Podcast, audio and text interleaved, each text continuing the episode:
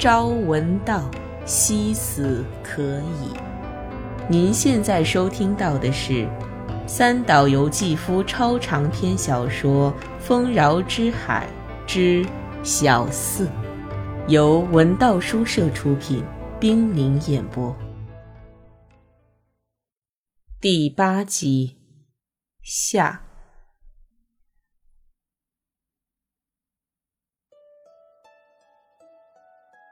一群鸽子飞了起来。再次北上的本多坐在小船中，见一只鸽子受惊吓飞起，无数的鸽子从菩提树丛中振翅高飞。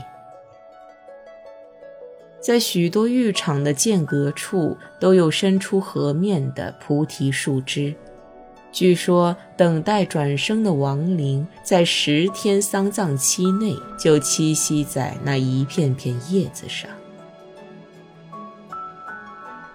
小船驶过石马溪生浴场，沿河的红砂岩柱家用绿色和白色的瓷砖装饰窗框，室内都涂成绿色，这些都是寡妇之家。从窗口飘出袅袅香烟，传出阵阵钟声，齐声合唱的声音穿透天井，洒向河面。来自各地的寡妇们住在这里，一心等待死期的到来。他们觉得，在不堪疾病的折磨，期待以死亡来解脱的这一段光阴，能在贝纳勒斯度过，是最大的幸福。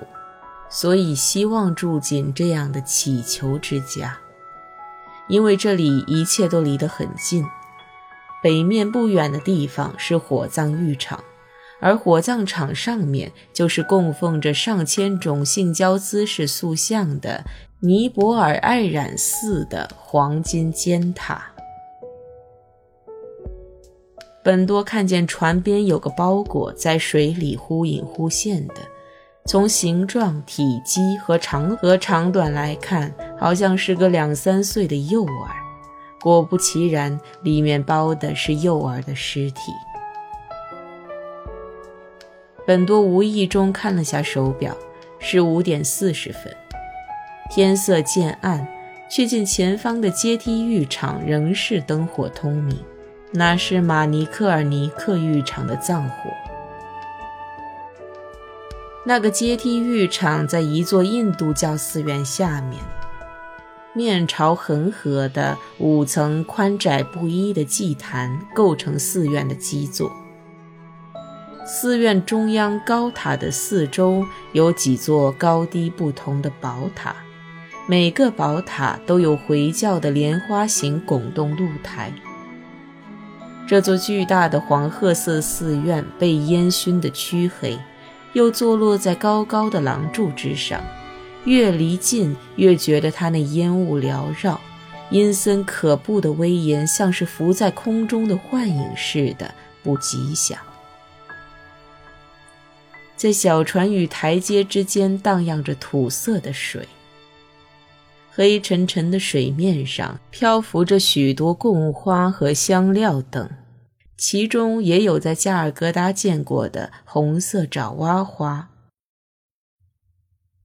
葬火冲天的火焰倒映在河面上，火焰升腾，塔上的鸽子骚动不已，天空变成了蓝灰色。阶梯浴场临水处有个被熏黑了的石头小祠，供的是湿婆神和他的妻子沙地。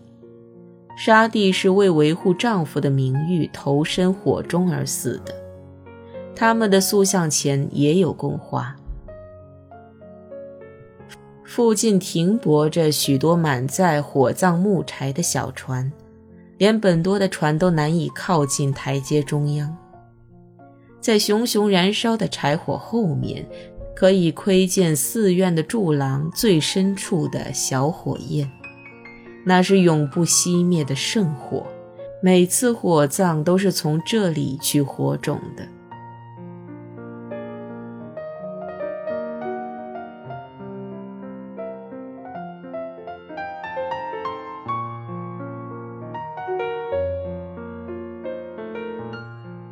河面上的风停了。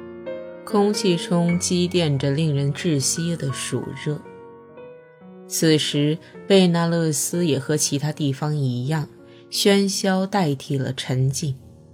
从阶梯浴场也开始传来各种声响，叫嚷声、孩子们的欢闹声、诵经声浑然一体。不仅是人，皮包骨头的狗也跟在孩子们屁股后面跑。在距离葬火较远的石阶那儿，赶牛的大声吆喝着，把浸在水中洗澡的水牛赶出水面。它们光滑的黑脊被一个个扶了出来，晃晃悠悠地上了台阶。水牛湿淋淋的黑皮像镜子似的映出了葬火。火焰不时被笼罩在白烟里，从烟雾的间隙中窜出火苗。被风刮到寺院露台上的白烟，在黑暗的殿堂里生龙活虎地翻卷着。这个阶梯浴场是进化的极点，是印度式的公然暴露的露天火葬场。正如在贝纳勒斯，一切神圣洁净之物无不令人作呕一样，这里也毫无疑问是现世的尽头。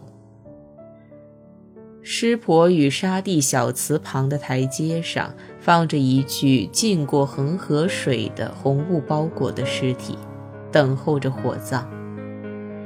紧紧包裹着尸体的布，如果是红色的，表示死者是女人；白色的表示男人。死者的亲属和僧人在同一个大帐中等候着，他们要等尸体放到柴堆上点火时。将黄油和香料投入火中。不久，又一具放在竹架子上的白布包裹的尸体，在僧人和亲属们的唱诵中抬了过来。几个孩子和黑狗互相追逐着，在人群中窜来窜去，正如在印度随处可见的那样，活着的东西总是跃动着，纠缠着。六点了，不知什么时候开始，有四五个地方腾起了火焰，烟尘被吹向寺院，所以船上的本多闻不到臭味的观看一切。最远处的右边有个地方专门集中骨灰，浸泡于河中。肉体固守的个性消失，众人的骨灰混合在一起，融入恒河的圣水。回归四大和浩气。四大是佛语，是构成万物的四元素：地、水、风、火。骨灰堆的最底层，在被水浸泡之前，恐怕与其四周的湿土已难区分。印度教徒不见坟墓。本多突然想起去青山墓地为清闲扫墓时。发现墓碑下确实没有清闲而浑身战栗的情景。尸体一个接一个投入火中，捆绑尸体的绳子烧断了，红的、白的湿布烧成了灰。有的尸体突然抬起黑胳膊，有的好像在火中翻身打挺。先着火的地方成了黑灰色。煮开了锅似的咕噜咕噜声从水面传来。最难烧的是头骨，拿着竹竿走来走去的焚尸人用竹竿敲碎那些身子已烧成灰烬却还在冒烟的头骨。他使劲戳那头骨时，胳膊的黑色肌肉被火映得通红，咔咔的敲击声回响在寺院的墙壁上。为回归四大的进化如此缓慢，而与之背逆的人的肉体死后还要散出无用的芳醇，在火焰中红布掀开了，光滑的肢体颤抖着，黑色的粉末与火花一起飞扬，仿佛生成了别的什么。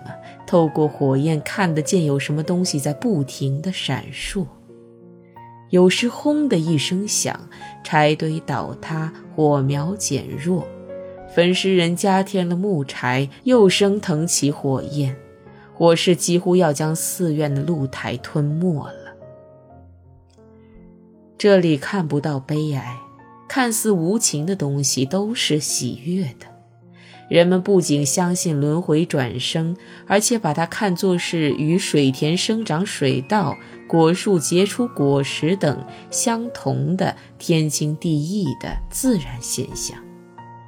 就像收获耕耘需要人手一样，转生也需要一些帮助。但是归根结底，人是为了轮流做大自然的帮手而生的。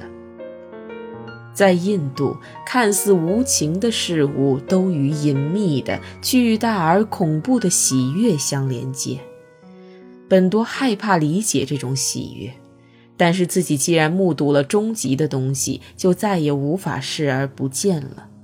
就像贝纳勒斯患上了麻风病一样，本多的视觉本身也好像得了这种不治之症。关于这终极的印象，在下面那一瞬间到来之前还是不够完善的。那一瞬间，使本多的心感到了水晶般纯粹的站立，那就是圣牛朝这边望的一瞬间。在印度，白色圣牛可以随意行走。有一头圣牛转悠到了这火葬场。他一点不惧怕火堆，不一会儿，他被焚尸人用竹竿赶开，他便伫立在离火焰较远的寺院黑暗的柱廊前。柱廊里黑洞洞的，圣牛的白色愈加显得神圣凛然，充满了崇高的智慧。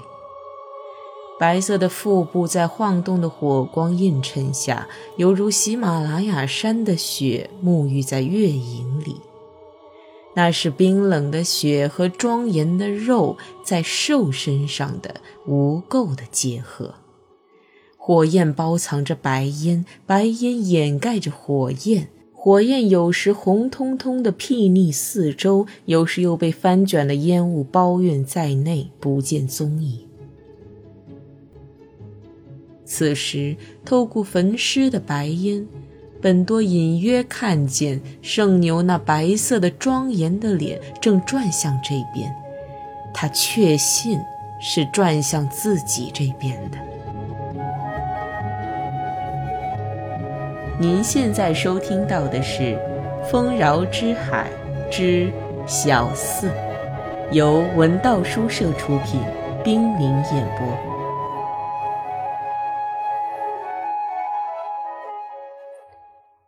晚上，本多吃完饭，匆匆跟导游交代了一句：“明天拂晓前起床。”就上了床，借着酒劲儿入睡了。他梦见了许多景象，在梦中，他的手指弹着从未摸过的键盘，发出了音响。他像个技师似的检查了宇宙机构的各个角落。忽然间，恍然前面出现了洁净的三轮山，山顶的磐石千奇百怪地横卧着，从岩石的裂缝中蹦出血液，伸着血舌的家里女神现身了。他还看见烧成灰的尸体复活了，一个美丽的青年站起身来，青年的头发和腰部遮着杨桐树叶。附近那座令人憎恶的寺院忽然变成白净沙地的寺内庭院，一切观念以及所有的神奇都在推动着巨大的轮回之环。这个宇宙的窝状星云似的环，载着感觉不到那轮回的沉浸于喜怒哀乐的人们转动着，就如同每天生活在地上而感觉不到地球的自转一样。轮回之环，又像是诸神游乐园里的霓虹灯闪烁的夜空中的游览车。印度人难道知晓这一切吗？即使在梦中，本多也感到了恐怖，好比地球自转这个事实绝不是五感所能感知的，是以科学的理性为媒介好不容易认识到的。轮回转生也是日常的感觉或智力所无法把握的，它是凭借某种极其正确的、系统而又直观的超理性才能认识到的。正是由于知道这一切，印度人才这样的懒惰，这样的反抗进步。而且，我们把用来判断人的感情基准的共同符号——人的喜怒哀乐，从他们的表情中通通删除了。不言而喻，这只是一个旅行者的浅见。梦境往往把最崇高的象征和最卑俗的思考混淆起来。本多在梦中思考的时候，过去当审判官时代的呆板冷漠的思辨方法又冒了头。恰如那种思想怕烫的人，将很热的未分化的事实冷冻起来，不制成概念化的冷冻食品就进食。这种性格和职业习惯，至今仍然残存在他的身心之中。人在做梦时尤其变得小心谨慎，本多也不例外。他或许还没有丢弃早已掌握的精神保身术。梦境尽管荒诞离奇，但现实中的所见所闻则是更加确实的、更加解不开的谜。那些事实具有的热度，在他醒来后更加清楚地留在了身心之中。他感觉就像染上了热病。旅馆走廊尽头的服务台点着昏暗的灯。留胡子的导游正在和值夜班的侍者小声说笑，看见穿亚麻西装的本多向这边走过来，便远远的向他恭敬的行礼。本多天不亮就出门，是想去看看阶梯浴场上人们等待礼拜日出的热闹景象。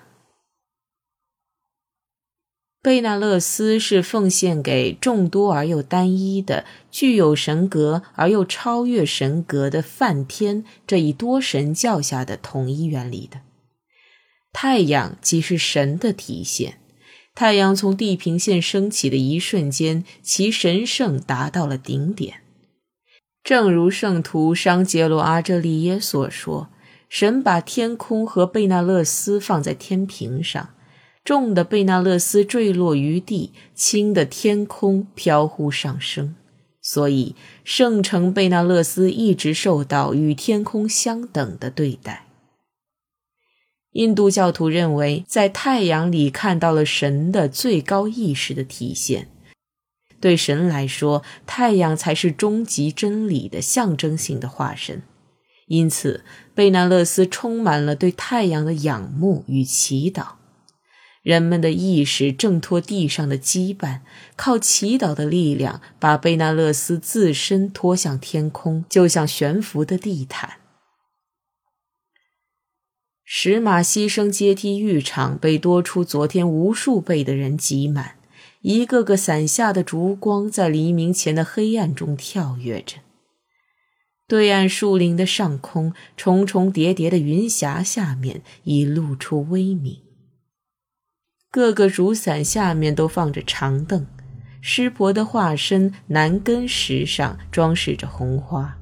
人们用小药杵捣碎浴后点额用的朱砂，准备用黄铜瓶里装的以献给寺院开过光的恒河水搅拌朱砂粉的僧人等在旁边。有些人想在水中叩拜旭日升起，疾步走下台阶，先捧起水拜了拜。然后慢慢进入水中，有些人跪坐在伞下等候日出。晨曦从地平线上进出，转瞬间，沐浴台阶上有了轮廓和色彩，女人们纱丽的颜色、皮肤的颜色、鲜花、白发、戒选、黄铜圣举，仿佛一齐发出色彩的呼喊。忧郁的朝云徐徐变形，让位给扩散的光芒。旭日的火红色尖端终于出现在丛林之上，这时，与本多拥挤在一起的人群一齐发出了虔诚的赞叹声，有的人就地屈膝下跪。半身入水的人们或合掌，或张开双手，礼拜渐渐升起的火红的朝日。紫魔金般的水波之上，人们的半身影子抻得老长。直抵站在台阶上的人们脚下，人们向着对岸的太阳表达着无限的欢喜，人们仿佛被看不见的手牵引着，络绎不绝地进入河水中去。太阳已经升到了丛林上面，刚才容许人们注视的红色圆盘，突变为瞬间也不能够注视的光辉火团。它已变成了威风八面、轰鸣四射的光焰。